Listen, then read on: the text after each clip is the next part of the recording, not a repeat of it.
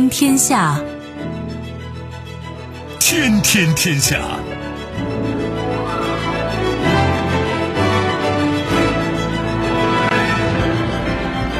历史穿行者，新闻摆渡人。各位好，我是梦露。世界纷繁复杂，新闻随时发生。来看看今天有哪些值得我们关注的事情。大幕开启，初选、国情咨文、弹劾案，三大事件叠加冲击美国大选。如此协议，库什纳称，巴勒斯坦若不接受中东和平协议条件，以色列不应该承认其为国家。事态发酵。乌克兰媒体报录音称，伊朗早知导弹击落客机，伊朗切断调查合作。各执一词，瑞幸回应浑水指控。收听我们的节目，您可以使用传统的收音机，也可以使用手机。欢迎使用计时客户端，也可以选择蜻蜓 FM、喜马拉雅 FM 或者是企鹅 FM，搜索“天天天下”，收听节目直播回放以及其他的相关内容。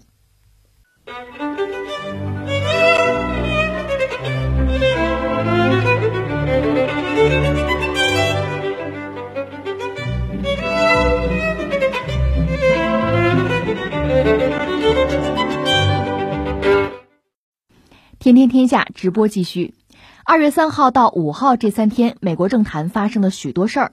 先是联邦参议院三号就总统特朗普弹劾案举行了最后申辩，接着两党第一场总统候选人党内初选三号晚在艾奥瓦州登场，而后是特朗普四号发表国情咨文，最后参院五号表决是否弹劾特朗普，预计将会宣告特朗普无罪。有媒体表示，这三件事儿引发的后续反应会对选战产生决定性影响。民主党最后提名的总统候选人是谁，以及特朗普躲过弹劾之后的行为，都将会决定美国的未来。这新闻其实很有意思，尤其它体现一种就是美国人对大选极为关注。你看，初选、国情咨文和弹劾案都是美国人的事儿，这仨事儿呢又连在一块儿了，那前后脚的事情，所以美国人觉得就很不寻常了。嗯，他们很关注。其实你要说到美国大选，确实也是全球关注，因为美国是全球最大的经济体。特别这几年呢，从各方面传来的消息，我们也分析过，就是讲科技发展似乎是停滞，那么大家就要争存量，因为增量有限呢。那到这个时候呢，各个主要经济体之间的这个博弈啊、竞争就异常的激烈，就白热化。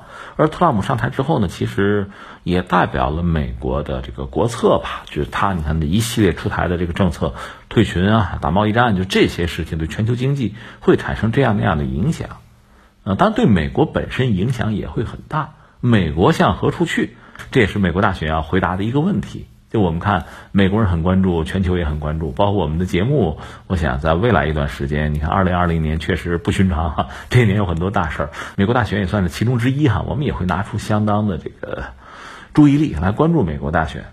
那么刚才你讲这个新闻里面主要就是三件事情嘛，一个是呃初选，一个是国情咨文，一个是弹劾案。你看啊，初选本身现在就是呃民主党本身到底把谁选出来和特朗普进行终极的对决还不知道。所以初选大家更关注的就是民主党出什么牌了。至于共和党，那肯定就是特朗普没什么好说了。嗯，再就是国情咨文，这个也没什么好说，特朗普才做嘛，他是总统。而国情咨文肯定他是有一个非常好的成绩单，很好的一个工作报告，就给自己要评估买好的，这写的我相信会很好看。当然不是所有人都愿意看啊，这是一个。再一个是什么呢？弹劾案。弹劾案其实也没什么可说，以前和大家就讲过这个格局了。目前的格局，就美国的参众两院呢，那个众众议院，那基本上是民主党的天下。呃，所有关于特朗普的不利的东西，大概都是从这儿发起。但是参议院本身又是共和党的天下，就民主党的很多这个炮火到这儿就被阻截了。所以这弹劾案，你说居然通过对特朗普弹劾，毫无可能。特别是现在到了这个大选的时候啊，那首先是两党之间的博弈，不管共和党内部多少人不喜欢特朗普，现在你得赢啊！你又拿不出一个和特朗普抗衡的人，那就必须要挺他、力保他。所以这个弹劾这事儿也没什么悬念。所以你看，你刚才说这三件事儿，咱们仔细分起来吧，也就那样，就那样。最值得关注的就是民主党最后把谁给选出来去和特朗普去拼，这个还不知道。而且我们说这个事情对全球会有影响，因为美国是最大的经济体。另外，关键是美国本身呢也会受这次大选很大的影响，就是美国向何处去。如果特朗普继续做美国总统的话，一般认为他会延续自己的政策，而且会变本加厉，因为他没有再连任的压力了，他应该说就是更加的为所欲为。当然，特朗普应该说志在必得。他为什么非要连任美国总统？咱们将来有空再分析，今天顾不上了啊。就说如果他上台，他这个路数，其实我们这看了几年，也大概明白他要干什么。呃，翻回来，如果说，嗯，你比如说这个民主党那边那个拜登上台，拜登待会儿我们还得解释他啊。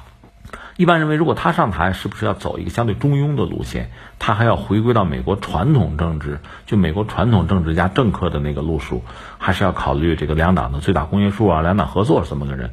还有像其他一些人，叫桑德斯什么这帮人，如果上台的话，嗯，他是所谓社会主义者。当然，这个社会主义和我们理解并不一致，是美国或者西方式的社会主义吧？那么有可能是走所谓极左的道路。另外还有一帮人，布隆伯格什么的，这个。到底有没有胜算？我们走着瞧吧。他倒是有钱啊，打广告不怕花钱，这是这个事儿我们就说清楚了。呃，不止于此。下面我想聊的是什么呢？说到美国这个大选，不管是我们的媒体还是美国的媒体都很关注啊，全球很关注。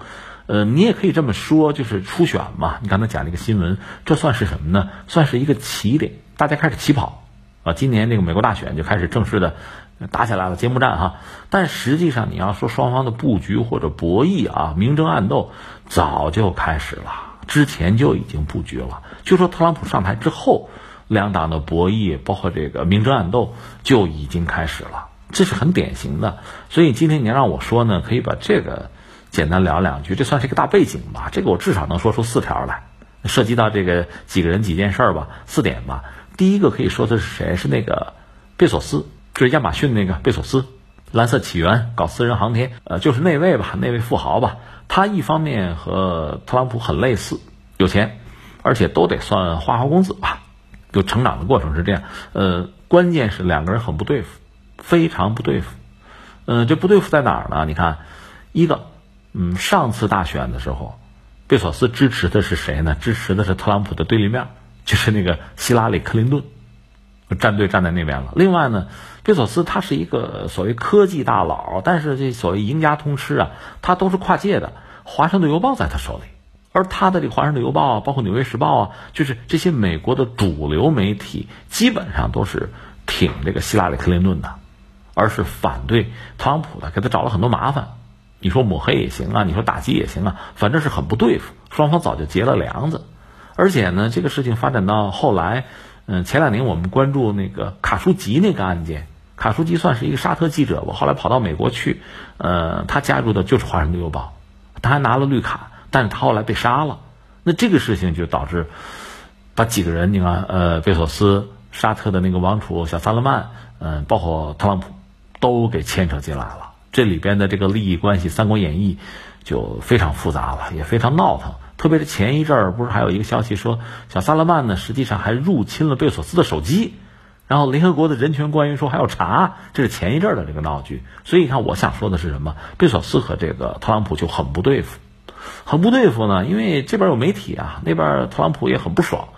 另外就是美国的一众媒体呢，都对特朗普下嘴下手。可是《华盛顿邮报》呢，下的是非常狠。我加一个引号，他这个狠是什么呢？因为你看，你抹黑一个人吧，很多是这种捕风捉影、人云亦云、以讹传讹。可是《华盛顿邮报》不是，他是挖真的，真材实料。他还公布了一些东西，包括录音。这些东西我们在节目里就不好说，大家有空网上自己搜吧，有点牙碜，这个不堪入目哈，咱就不说了。总之啊，特朗普就。很憋屈，你说你反驳，你跟他闹，哎，不行，人家把录音拿到手，你还说不出什么来，就按气按憋，所以想办法要整他，整他有一个玩法是什么呢？就是以毒攻毒了，是吧？大家双方半斤八两嘛。贝索斯这位呢，表面上是一个好领导、好丈夫，他夫妇是二十五年的婚姻嘛，一直非常好，媳妇儿是个小说家啊，平常送送孩子，呃，送贝索斯上班什么的。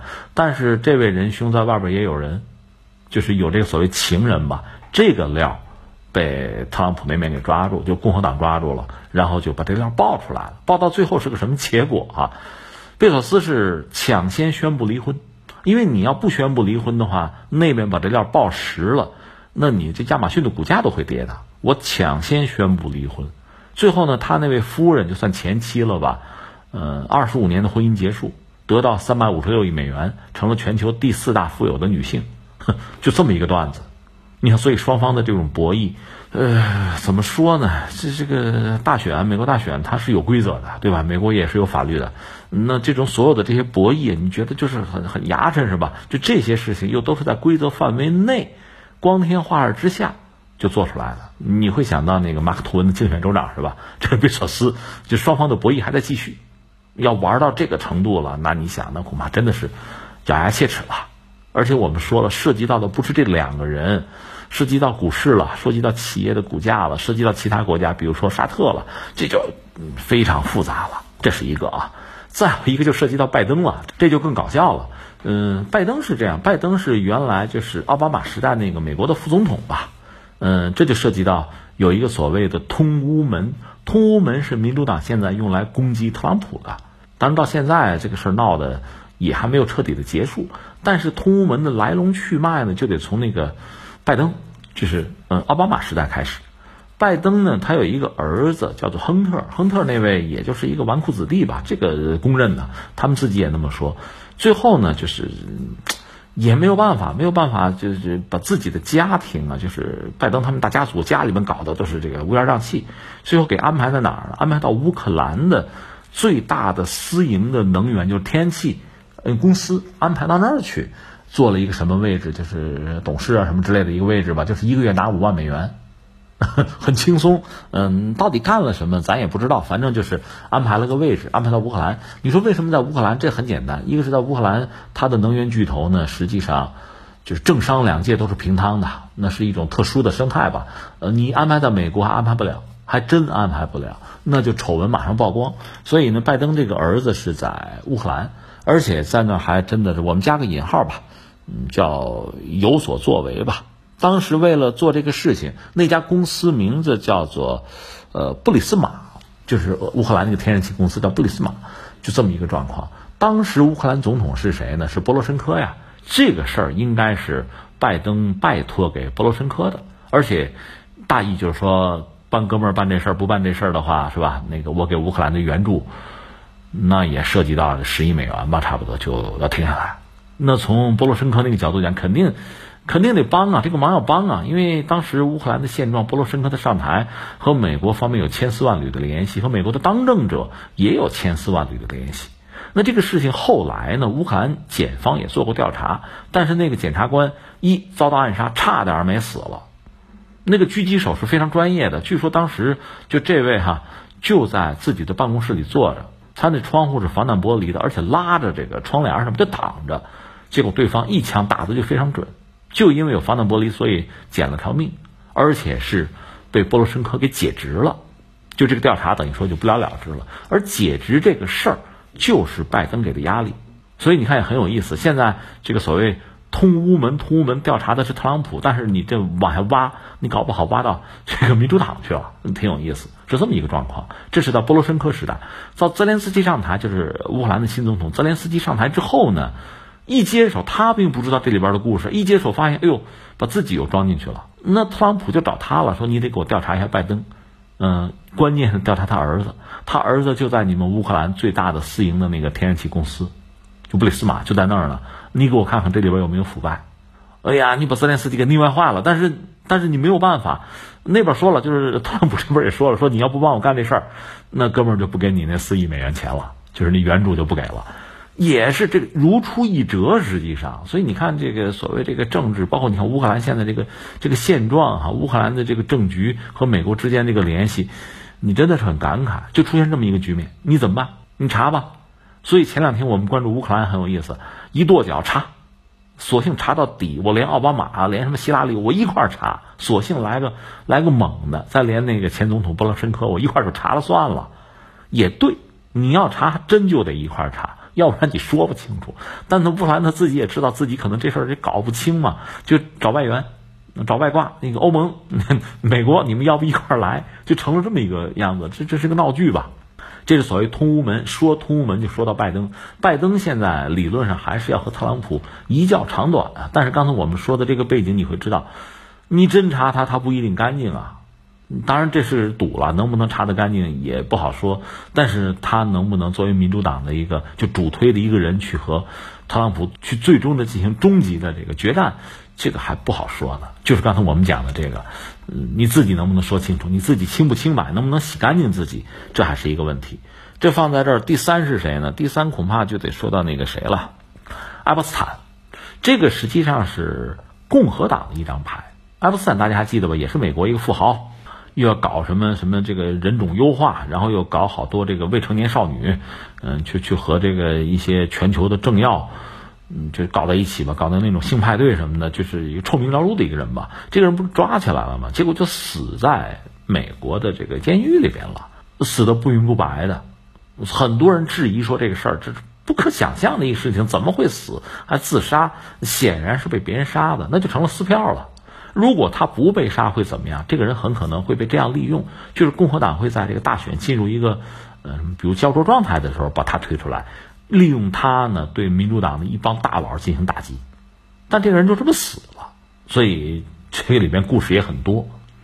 再有第四是什么呢？其实又说到那个希拉里·克林顿了，他当然没有参选，呃，目前我们没有看到他怎么样。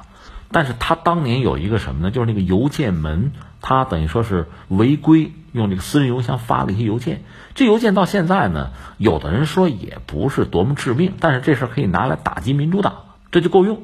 所以共和党也有牌对付民主党。就是你看，我们刚才随口说了这四个人吧，四件事儿吧，其实它背后就是体现两党之间的争斗。之前我们也讲了，就是现在美国目前这个状况，就是政治的格局，它社会是撕裂的。共和党、民主党那就是楚河汉界、泾渭分明，民众就是要站队的。他和以前不一样了。以前可能我比如为了美国的利益是吧？我是民主党，我也给支持共和党，对吧？而且他那个党派的划界不是那么清晰。现在似乎和以前就不同了，就比较清晰了。那么这种这个相互之间的博弈，那是刺刀见红的。呃，你这个新闻讲的是这几件事儿吧，摞到一块儿正好，什么弹劾呀？包括这个国情咨文啊，初选凑到一块儿了。实际上，整个的这个布局和博弈啊，你来我往啊，真刀真枪啊，明里暗里的，早就已经开始了。这真是一出活剧啊，一幕大戏。呃，我们还会再拿时间去关注。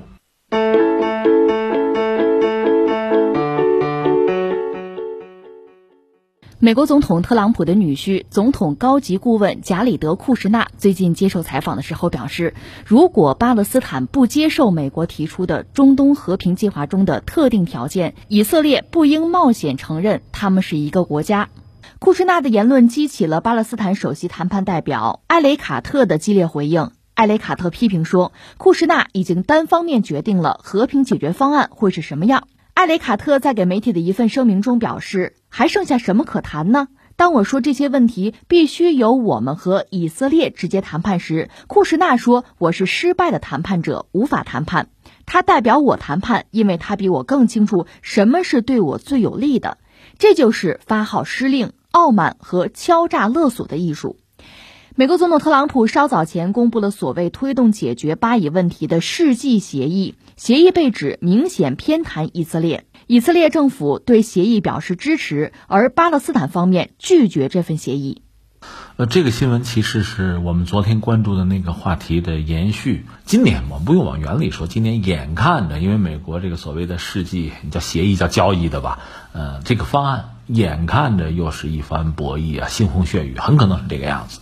刚才你讲这条新闻里，其实最让人关注和印象深刻，也最让人感慨万千的是什么呢？是库什纳谈到，就说，那按照美国人的想法，美国人的这个构思吧，他对巴勒斯坦人是有要求的，就是说我给你四年的时间，巴勒斯坦呢，你四年未来四年你要满足一些标准，你满足了我这些标准呢，我就允许你建国。那这些标准是什么啊？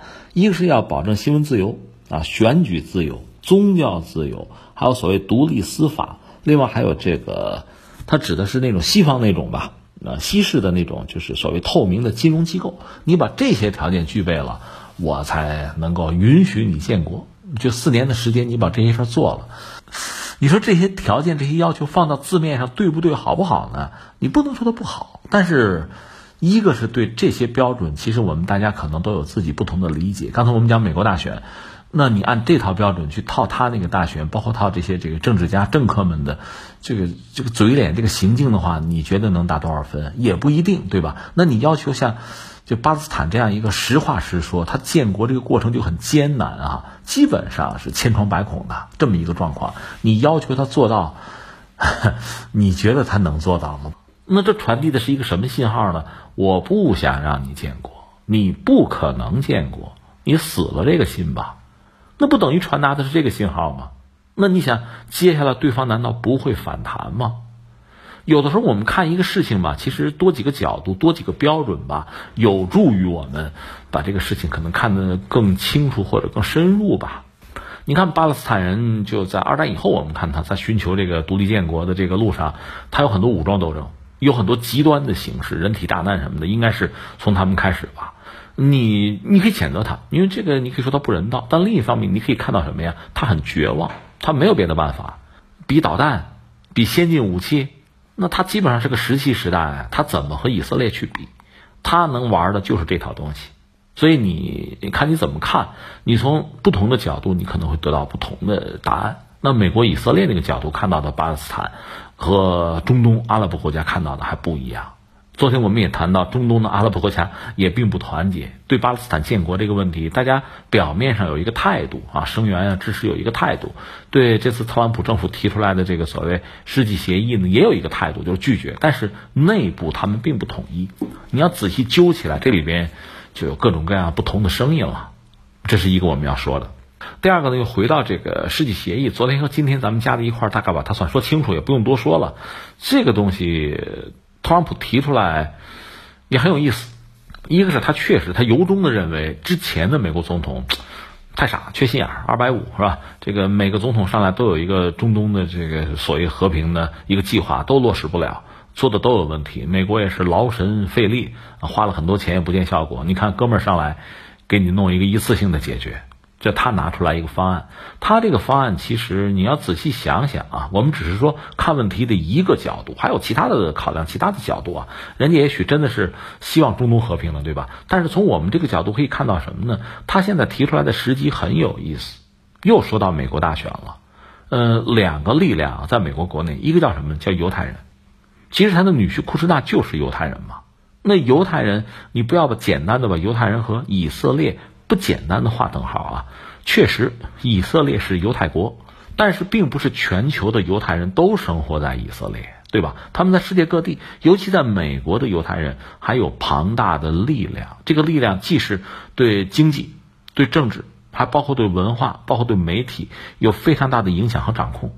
那么在大选的时候，这意味着什么呢？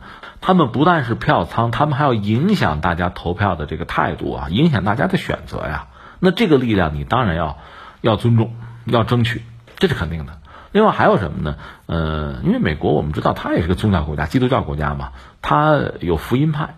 那福音派呢是认同这个耶路撒冷，耶路撒冷给谁呢？那还是要给以色列，认同这个态度。而这部分等于说是教众信众，他也是选民啊。这也有一个选票的问题，还是个票仓的问题。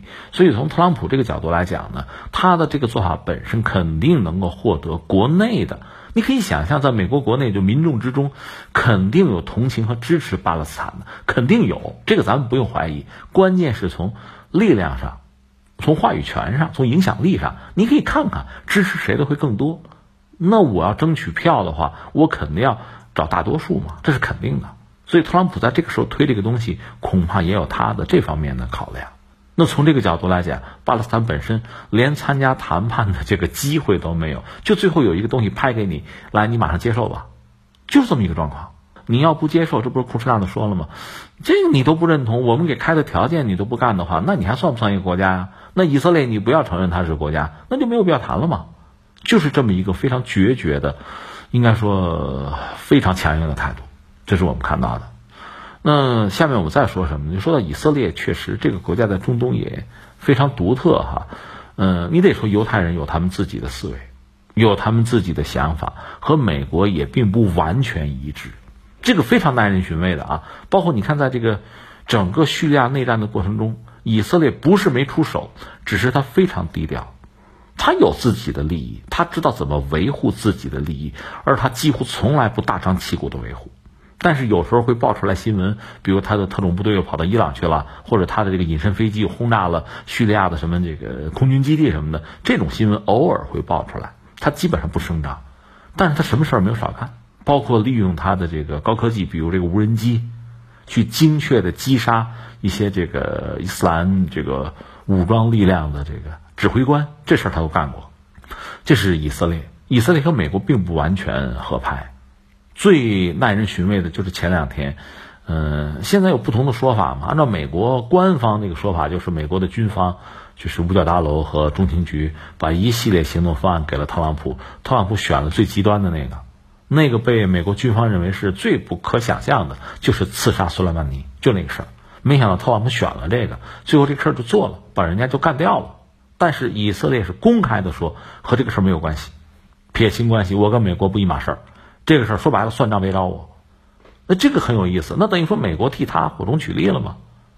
你可以想象，因为在中东这个地方，以色列和伊朗之间的关系和这个，因为美国离得很远的嘛。美国不是没有在中东的利益，只是说以色列的安危和伊朗之间这个关系，这个纠缠更紧密嘛。但是以色列说这事儿和我无关，撇清关系。哎，这个非常耐人寻味。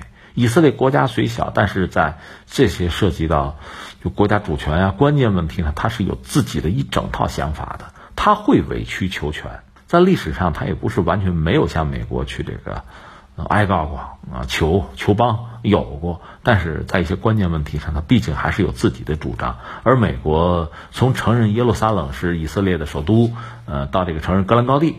呃，甚至这个一些定居点儿都算到这个以色列主权范围内，他的很多表述是，你会觉得是硬邦邦的，是很死的，是容易被别人抓住把柄的。而以色列就犹太人还真不是这样，这很耐人寻味。当然，对于这个这个国家对以色列嘛，整个中东其他国家那也不一致，各种各样看法是不一致的。你比如我们昨天讲了，像戴维营协议，那就是在美国斡旋之下。嗯，埃及原来是反犹太的一个先锋吧，埃及反而和以色列等于说媾和了，这是很独特的。另外，你看伊朗也很有意思，伊朗之前在巴列维王朝时期呢，因为伊朗和以色列当时啊和美国关系都不错，所以他们两家关系也很密切，甚至在打击伊拉克的核反应堆这个问题上，双方是互通有无的。首先是伊朗动手，但是没有打成。就是没有打掉，没有打掉。以色列说：“你闪开，我来。”嗯，伊朗可能还向以色列提交了自己掌握的一些资料吧，就一些情报，这才有最后呢，以色列成功的轰炸掉这伊拉克的反应堆。那个时候双方关系没得说哈。后来就是伊斯兰宗教革命之后，双方关系也就反目了。呃，伊朗现在的态度就认为以色列这个国家就可以不存在了嘛。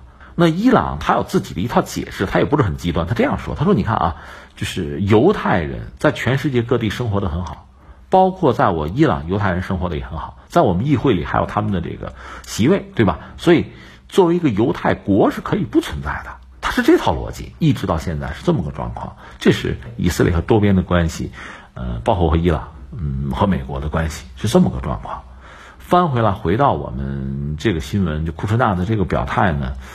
就是从我个人来讲，这个态度，你想，首先巴勒斯坦是没有办法接受的，这不是一个一个国家尊严的问题，它已经是个生死存亡的问题了，它不是个面子的问题，是面子和里子都要没有的问题，所以对他来讲没有办法接受。而且现在看来呢，这个阿拉伯国家、其他国家基本上你又指望不上，很多就是动动嘴，有一个态度，而态度还不一致。你比如昨天我们讲了，沙特的态度是：哎呀，人家美国这个方案挺好啊，挺操心啊，为这个中东和平，咱得感谢人家，还是这态度呢？那你想怎么指望得上？那作为巴勒斯坦，靠自己又没有那么大的这个能力，而且巴勒斯坦内部本身也有一个不团结的问题。你比如像哈马斯，哈马斯就是。比较崇尚用武力解决问题，靠别的不行啊！你看现在库什纳也好啊，就是特朗普政府也好，拿出来这个所谓世纪协议这个方案，那当然会给这些人口实。看见没有？他们是靠不住的，只能用铁和血呀。那是不是意味着新一轮的这个血腥的博弈就又开始了？而且那可能又意味着大量的人员的死伤，不管是一些极端分子对，哪怕是对以色列的平民动手。呃，对军队动手那就不用说了，是吧？对居民区用火箭弹，就这种传统的形式是不是又会出现？而以色列肯定是百倍的报复，就是会会用这个飞机轰炸这个火箭的发射阵地什么的，就这种事情是不是又要出现？另外就是巴勒斯坦的平民有没有可能有大规模的这个示威游行和以色列军警冲突造成死伤？这种事情，这种悲剧是不是又会重演？这个我们就关注吧。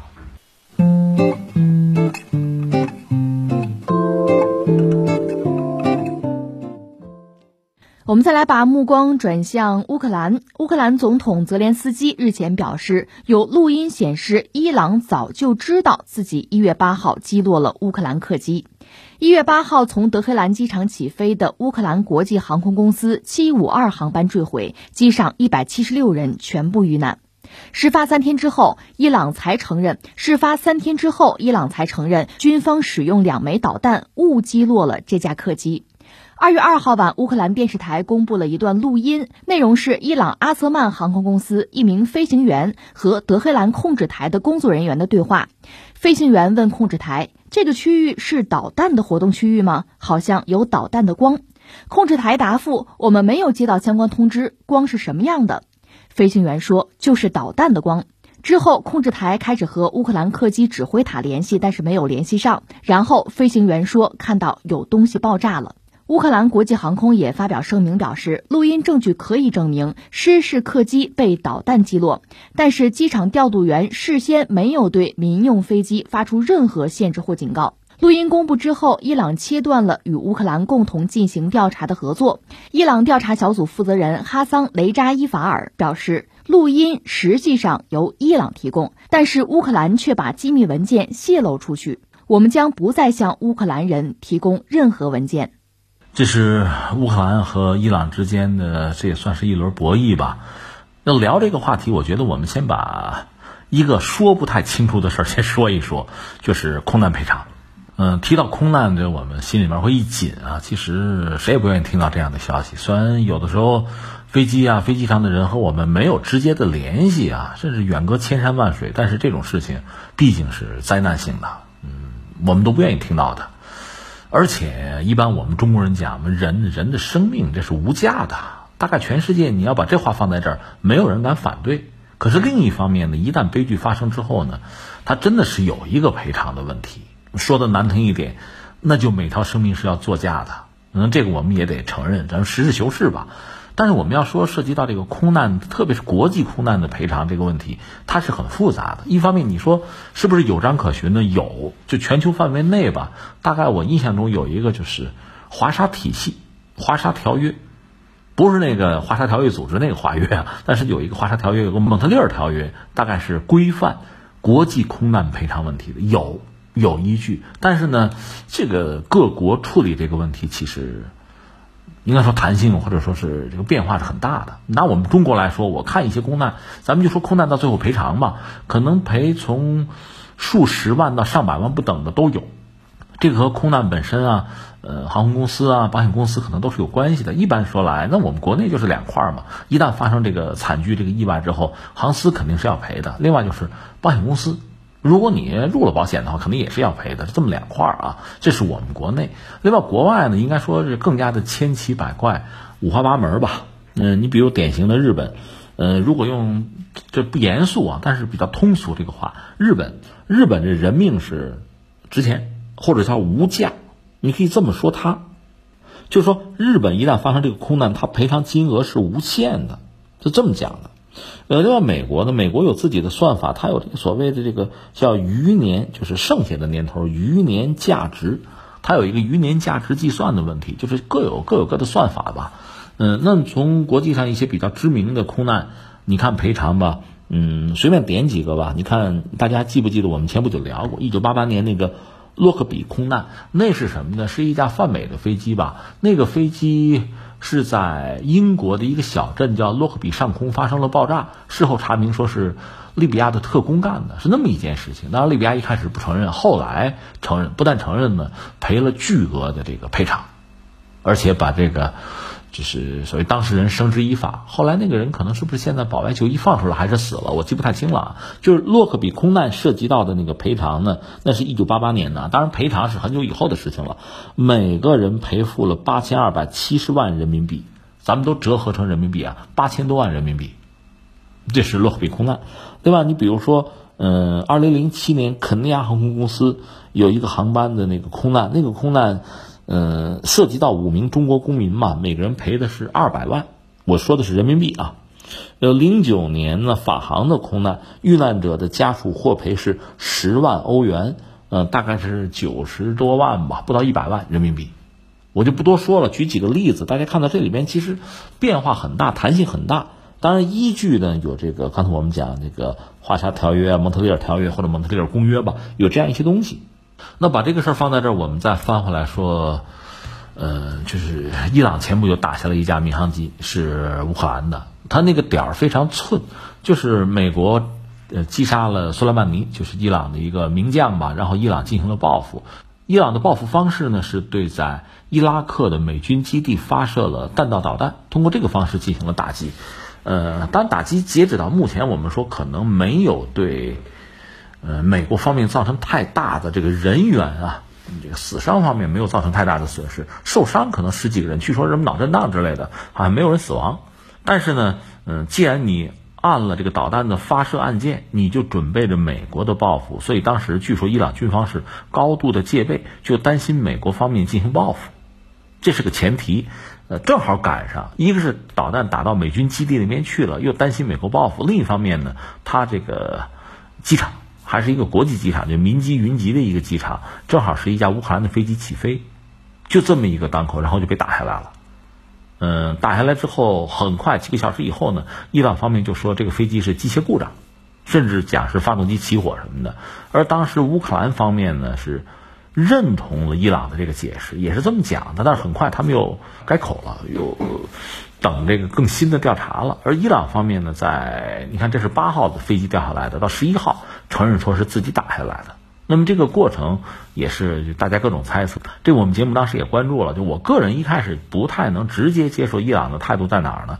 那太着急，就是你找到黑匣子破译里边的这个信号、这个信息之后，你才可以做一个比较负责任的，而且能够服众的这么一个解释。你也没有找到黑匣子，你也没有破译，直接就说是机械故障，很难服众。当时我们就这么分析，事后证明确实如此，很多人提出了这个质疑吧。结果到十一号，就三天之后吧，伊朗方面承认是自己打下来的，解释就是刚才我说的，因为当时神经高度紧绷，警惕着美国方面的报复，有一个雷达的操纵手吧，大概是就是防空导弹嘛，他是误以为那个雷达信号是一个美国的巡航导弹，所以就下决心拦截了。又由于一系列决策的失误，当时也没有更高级的军官在，他自己就自作主张了，大约是这个意思吧，就打下来了。其实，这个你只能说，如果他这套解释啊，就是从道理上讲，也有他那么一说，因为担心对方打嘛。可是实际上你也知道，美国如果打巡航导弹的话，那恐怕也不是一枚导弹，那一片呢。当然，每个导弹会锁定不同的目标，可是你在雷达屏幕上看到的不应该是孤零零的一个。总之就打了。结果飞机上将近一百八十人全部罹难，呃，十来名机组成员，然后涉及到多国吧，嗯，最主要的按照乌克兰有个说法叫做悲痛国家，他点了几个，除了乌克兰以外，还包括像这个瑞典、加拿大，还有阿富汗，还有一个国家可能是英国。就截止到目前说，这个大家要想办法，就是给伊朗压力嘛。如果不行，就打官司，就告伊朗，这是一个状况。翻回来，伊朗这方面呢，既然有勇气承认这个事情，他明确表达态度，就是说，那要配合调查嘛。呃，之前说黑匣子要给到乌克兰，但是现在好像没有给到。再就是真的涉及到赔偿呢，伊朗方面的说法呢，就一个人八万美元吧，八万八万美元。这个泽连斯基就乌克兰总统说给少了，嗯，应该再多一些。嗯，他为什么这么说呢？是这样吧，我们说乌克兰政府的一个表态，我查了一下，他们有自己的货币哈，就说折算美元的话，乌克兰政府是向这个罹难者的家人是要赔八点三万美元，就折合之后是八点三万美元。所以乌克兰他说我自己都赔这么多，你伊朗赔的还不如我赔的多，这说不过去，你得多赔。这是泽连斯基的态度。那伊朗方面。现在就觉得这个事情不太好接受，这是一个。再有一个是什么呢？在这个关键的时刻吧，乌克兰的媒体又报了一条所谓秘密的通话记录。那个通话记录是一个飞行员和塔台的这个对话，等于说是和乌克兰那架飞机应该说都是在飞行状态，看到了导弹。换句话说，按照乌克兰方面的，包括媒体也好啊，官方的解释，就是说，伊朗你是在第一时间就知道是你们把客机打下来了，你们隐瞒了三天，这等于说是一个指责了。这在道义上讲，那对伊朗方面肯定是很被动啊，是这么个状况。然后，伊朗最新的态度说什么呢？就没有再接茬说赔多少钱或者加不加码的问题，而是说不再和乌克兰方面合作了。就在这个数据共享这个问题上不合作了，那我理解那意思是不是黑匣子就不给了？就这么一个状况，双方现在是僵持。啊，怎么说呢？一个是刚才我们讲了，涉及到国际空难的赔偿嘛，这个本身是很复杂的，而且持续时间一下子拖很长时间也不奇怪。呃，那现在这个事情其实相对是比较简单，因为这个责任很清晰。你比如洛克比空难那个事情，一个是当时就是利比亚是不承认的，甚至就是大家对他进行制裁。他坚持很长时间也不承认，这是一个。后来是因为这个美国打了伊拉克，干掉萨达姆，呃，按照他们的分析啊，就西方的分析说是，呃，卡扎菲觉得有点害怕了，所以就改变了主张。这是他们的分析啊。总而言之是过了很漫长的时间之后，才决定赔偿，而且赔的是比较多的。那是在一个特殊状况下出现的一个特殊的结局吧，恐怕也没有什么可比性。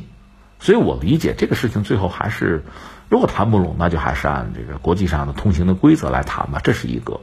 从伊朗方面呢，我个人理解，他既然承认，其实承认是比较明智的。那你还要捂着嘛？那是捂不住的。所以说，承认这个事情，可能就相对要更主动一些吧，也容易赢得国际社会的谅解。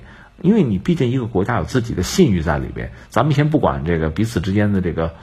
博弈啊，或者说是这个勾心斗角，什么也不论，你毕竟有一个有一个荣誉啊、名誉啊、信任的问题在里边。如果说大家对你不信任，或者在某些问题上你的话大家不接受，这就很尴尬。所以伊朗既然愿意承认，也愿意赔偿，他这个态度，我个人以为还是应该是比较由衷的嘛。那下面无外乎就是在赔偿的数额上。而乌克兰方面呢，就刚才我们说的，他每个国家的这个经济状况也不一样。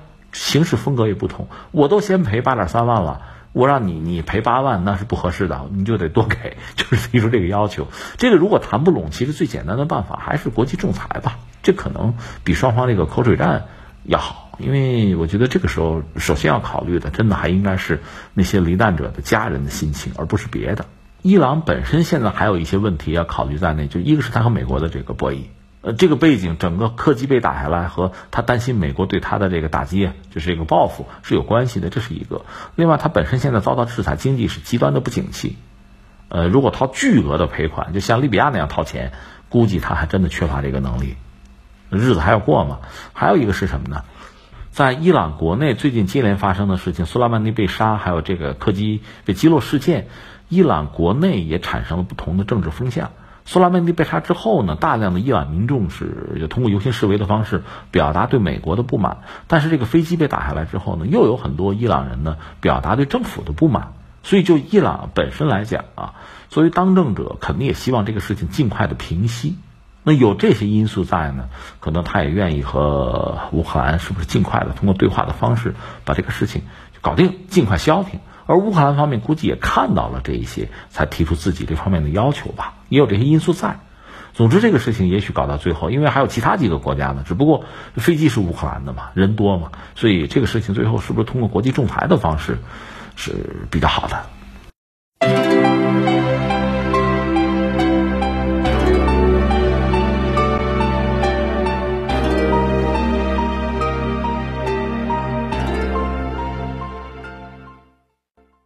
二月三号晚间，在美股开盘之前，针对三天前做空机构浑水公布的一段瑞幸做空报告，瑞幸咖啡发布公告称，坚决否认报告中的所有指控，理由是该报告的论证方式存在缺陷，报告中包含的所谓证据无确凿事实依据，而且报告中的指控均基于毫无根据的推测和对事件的恶意解释。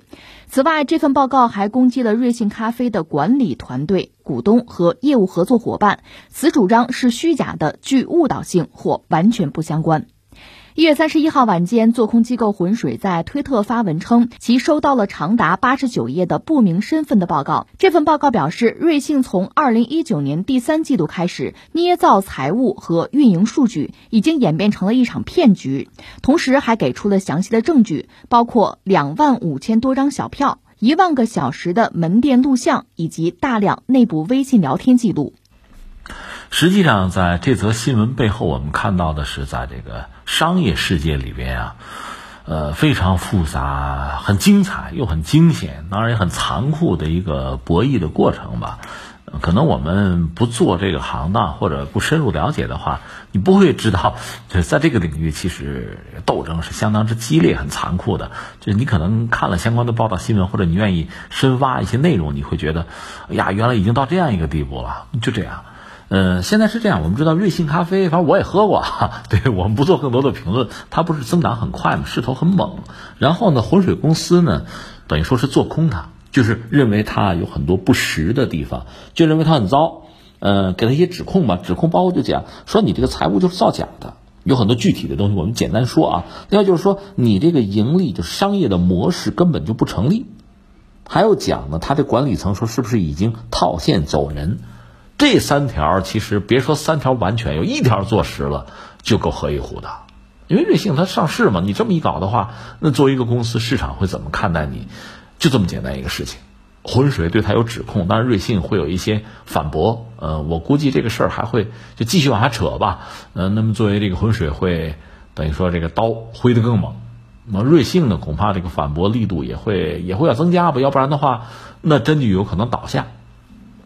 我们讲这个事儿就是这么个事儿哈。如果具体来讲的话，浑水是下了本儿了，他本身要对瑞幸做一个非常完整的摸底和了解，要不然你这种指控本身如果是就是不实的话，也要受到这个相应的，比如说法律要制裁你的，你要准备着就受到相应的惩罚的。待会儿我再讲，我先说这个事儿啊，就很有意思。我看相关的报道就讲说，浑水就下了很大的本儿，找了很多的人。就做这个调查，它是一个匿名报告吧？为了完成这个报告，他们就雇了很多人吧，涉及到这个全职的九十二个，兼职的有一千四百多个，就相关人员啊，嗯，就是作为调查者吧，去这个瑞幸咖啡所在的大概有四十五个城市，有两千多家门店吧，就调查，录大量的监控的视频，而且从一万多这个顾客吧，就消费者手里面拿到两万多张发票。就通过这种方式，最后得出来刚才我们说那三点指控。瑞幸当然是不承认了，但是我们说这个指控，如果一旦哪怕三条里有一条坐实的话，对瑞幸都是一个很致命的一个消息了。把这事儿先放在这儿，因为到底结局怎么样，我们就是围观群众就看热闹嘛，等着看吧。嗯，这里面值得聊的反而是浑水公司。浑水公司就这个公司从诞生到现在一直是呃出手非常狠。应该说，在这个市场上一次一次掀起腥风血雨。另一方面呢，有人叫好。那当然，你怎么看呢？我说完，你自己去有自己的评判吧。这个浑水公司，我们解释一下吧。话说，这得从一个人说起，从那浑水公司的创始人说起。这个人在中国可混过啊，他是个中国通。实际上，浑水这个名字就和中国话那个浑水摸鱼是有关系的。浑水公司的创始人呢，叫做布洛克。呃，卡森布洛克，他就四十多岁一人吧，就今年可能也四十几岁那个样子。他是就在美国读的书吧，就是南加州大学的马歇尔商学院，他学的是金融，而且他兼修的汉语，所以说他是个中国通。而且他在上海待过一段时间，嗯，一个是他做律师，他懂法律嘛，同时他自己又做这个生意，可能是私人那个仓储生意，另外在网上可能搞一个网站。就他等于说是搞跨界搞这个东西，呃，后来有一个典型的事件，现在就江湖上传，主要就是我说的这个事儿。话说是在二零一零年，当时呢，呃，有一家中国公司叫东方纸业，就造纸的那个纸啊，东方纸业是在美国上的市，中国公司。他是正好有个机会去那个公司去拜访吧，就参观，可能转了一个半小时，结果看到的状况是这个公司很残破，就是这个什么库房啊，这个大门也废弃了，这个脏啊乱啊，呃，工人有，但是无所事事，然后也没有像样的这个存货，就产品没什么嘛。但是呢，他在这个股市上的表现，就至少你描述的和这个现实的状况之间是有差距的，是有落差的。所以这样，这个人就是布洛克，忽然意识到，这个恐怕这这是生意，他觉得这是生意，所以他就约了几个朋友，嗯，在二零一零年，应该是在六月二十八号吧，就成立了这个浑水公司。那浑水公司呢，说到底就是中国那句话叫浑水摸鱼嘛，它是两个意思，一个就是把水搅浑了，我好抓鱼，所以他往往就是。唱空一家企业呀，指控一家企业就把水搞浑，让他抓鱼。另一方面呢，他也是抓这个，就是在浑水里趟的鱼嘛，他也要干这个事儿。所以这是两个意思，他就是要调查在资本市场里浑水摸鱼的公司，他也搅浑水，他也去抓鱼，而且他认为那些有一些公司名不副实嘛，他想去抓，是这么一个角色。呃，到现在我这没有特别完全的统计，他干掉大几十家公司总是有的，到不了一百家，六七十家总是有的，而且有不少中国的公司就栽在他手里了，甚至包括像新东方什么的，呃，分众传媒可能都出了问题，就是倒在他的枪下。而且第一个就是那个东方纸业，他第一个干掉的就是那个东方纸业，第一条鱼 就这么搞的，就是说他就先做一个卖空的报告，可能一下子几十页哈，就是很详尽的，我通过调查，然后呢。嗯，这当然指控他有这个欺诈行为了，这个虚增收入啊啊，挪用资金呢，就是一些商业商务违规的一些状况，造成市场的一个大的轰动。当然，对方肯定是要否认要反击吧，但是呢，股价跌，嗯，你知道股价跌，它就可以赚钱了。嗯，在我们这个知道这股市一个比较完整的这个股票的市场吧，有时候你看涨是可以赚钱，有时候你看跌是可以赚钱的。嗯，在美国股市是这个样子，那我们和他们不一样的就没法说了。总之，你在美国的股市，你上了市，很多这个中概股吧，那么他就利用这个机会，他去调查，调查之后，他认为你有漏洞，他就会咬住你这个漏洞。把你打翻在地，那你股价一跌，那我就等于说我就赢了嘛，那我就赚到钱了。他干这个，所以他从中概股上赚钱赚了也不少，嗯，大几十个亿甚至百亿，搞不好都有了。这是这是江湖传言吧，有这个说法。那总之呢，一旦被他盯上，对企业来讲也是肝颤吧，也很紧张吧。那我想说的是什么呢？其实这种企业吧，两面说，一方面他肯定招人恨，特别是很多上市的公司，就是。你别管真的假的，反正你咬我一口，因为股市这个东西，从股民那个角度来讲，大多数人他买的是就是是信心嘛。咱这个事儿真假，有时候我不一定搞得清楚，但是我一听你这个，我觉得像真的，你动摇了我的信心，我就要抛了，那么这企业就要出问题。所以你可以，甚至我们用一个就不太恰当的一个类比，它有点像职业打假，职业打假，但是它职业打假并不是公益的，它是要赚这个钱的。你像我们国内也有一些人个体吧，呃，所谓职业打假人，他就是利用现有的这些规矩、有法律的条文，他不违规，但是在这个前提之下，我看怎么样？一是我的利益最大化，客观上我也算服务公众、服务社会，因为我打假了嘛；主观上我有收益，呃，这个有点刀口舔血的意思吧？呃，因为你想，你一旦违规，或者说你这个东西如果不实的话，被对方抓住，那对方也会搞你的。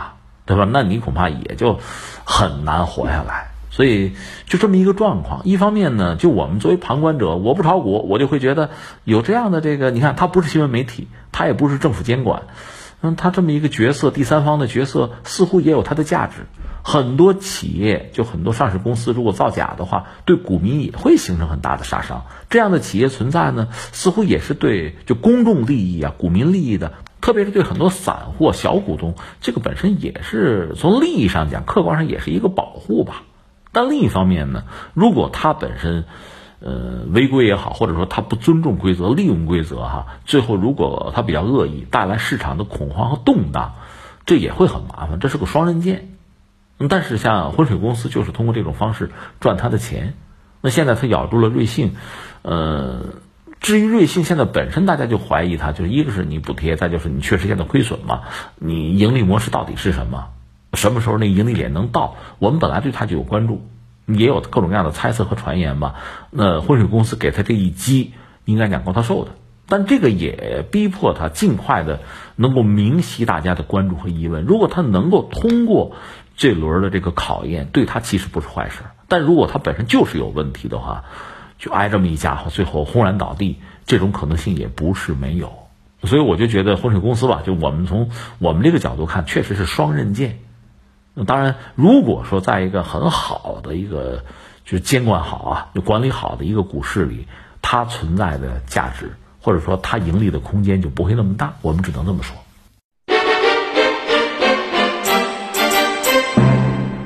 好，以上就是今天天天天下的全部内容，感谢您的守候收听，明天同一时间我们不见不散。